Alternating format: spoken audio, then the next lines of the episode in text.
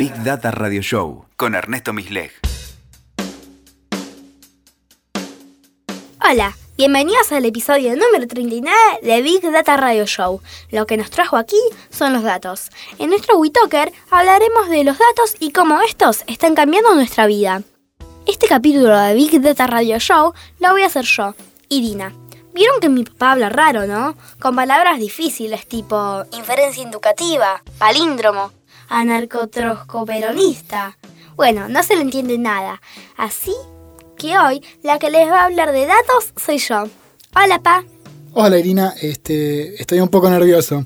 Tranquilo, pa. Vos relaja. Va a salir bien. Primera pregunta. ¿De qué trabajas? Porque ni mamá, ni la abuela, ni los tíos, ni nadie sabemos de qué trabajas.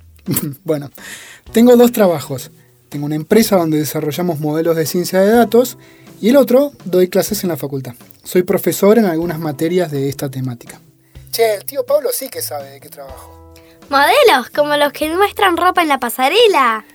Bueno, los modelos de ciencia de datos son pequeños programas, reglas o fórmulas para describir el comportamiento de un fenómeno o cosa que te interese y querés estudiar. Que puede ser, por ejemplo, cómo afecta el rendimiento escolar de los chicos y chicas según qué tan lejos viven de la escuela, o cuáles son los programas de televisión que te pueden llegar a gustar a partir de otros programas que sí te gustaron, o cuántas medialunas va a vender esa panadería la semana que viene.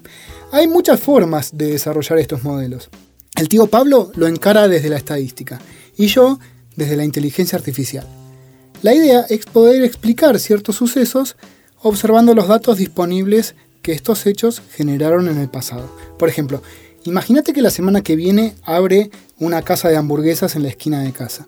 ¿Cuánto va a vender? Bueno, no sabemos, pero podemos pensar, eh, quizás puede vender parecido a aquella otra que está a algunas pocas cuadras, o a la pizzería que estaba antes ahí. Usamos la información del pasado o de otros lugares para aplicarlo en lo nuevo, en lo que no conocemos. Esa forma de pensar es la llamada inferencia inductiva. Estás hablando difícil, papá. bueno, nos hacemos preguntas, las formulamos e intentamos responderlas utilizando supuestos. Y esta manera de pensar, la que te contaba antes. Y también con los datos que recolectamos. Nos podemos equivocar, claro, porque hay un montón de factores que no tenemos en cuenta. Incluso si los tuviésemos todos, también podríamos equivocarnos, porque no todo lo que pasa en el futuro deriva de acciones del pasado. Pero bueno, eso es lo que usamos nosotros. ¿Y por qué te pagan si te equivocas? Hay veces que no me equivoco. Igual me pagan por diseñar todo el proceso. La parte en la cual puedo equivocarme es una pequeña. Igualmente, todos nos equivocamos. Es inherente a esta disciplina. Ahí lo importante es pensar si podemos medir ese error, cuánto nos podemos llegar a equivocar. Y ahí aparece la noción de útil o de utilidad. Si el resultado es útil o no, incluso si tiene error o no. Equivocarse está bien. Claro, siempre. Mi abuela decía, el que tiene boca se equivoca. ¿Y dónde están esos datos? Hoy en día, en casi todo. Me cuesta pensar una cosa que no esté siendo registrada. Netflix va anotando todas las series que viste. Y también la tarjeta sube, tu boletín de la escuela, las veces que llamaste al médico cuando te sentías mal. Otra pregunta, ¿Google lo sabe todo? No. Bueno, Google es un sistema que compila información y la ordena según un criterio. Mayormente lo ordena según lo que es más popular en Internet.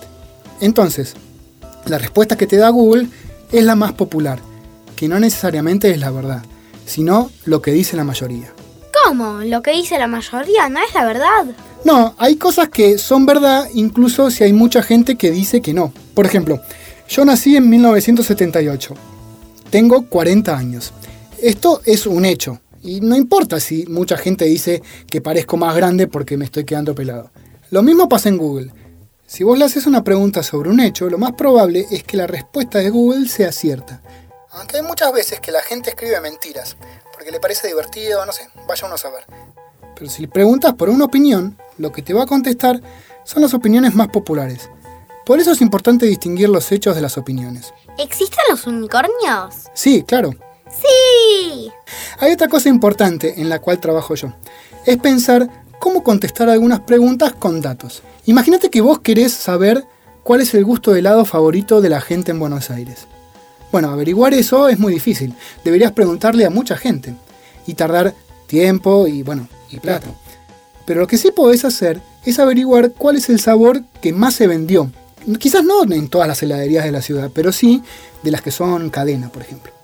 Y a partir de esos datos, inferir el gusto favorito. Fíjate, ahí lo que hice fue suponer que el gusto más vendido es el más favorito. Y no necesariamente tiene que ser así. ¿Vamos a tomar un helado? Dale. Bueno, no fue tan terrible la entrevista, ¿no? Este es Big Data Radio Show. Hasta la próxima. Escuchaste Big Data Radio Show con Ernesto Misleg. WeToker. Sumamos las partes.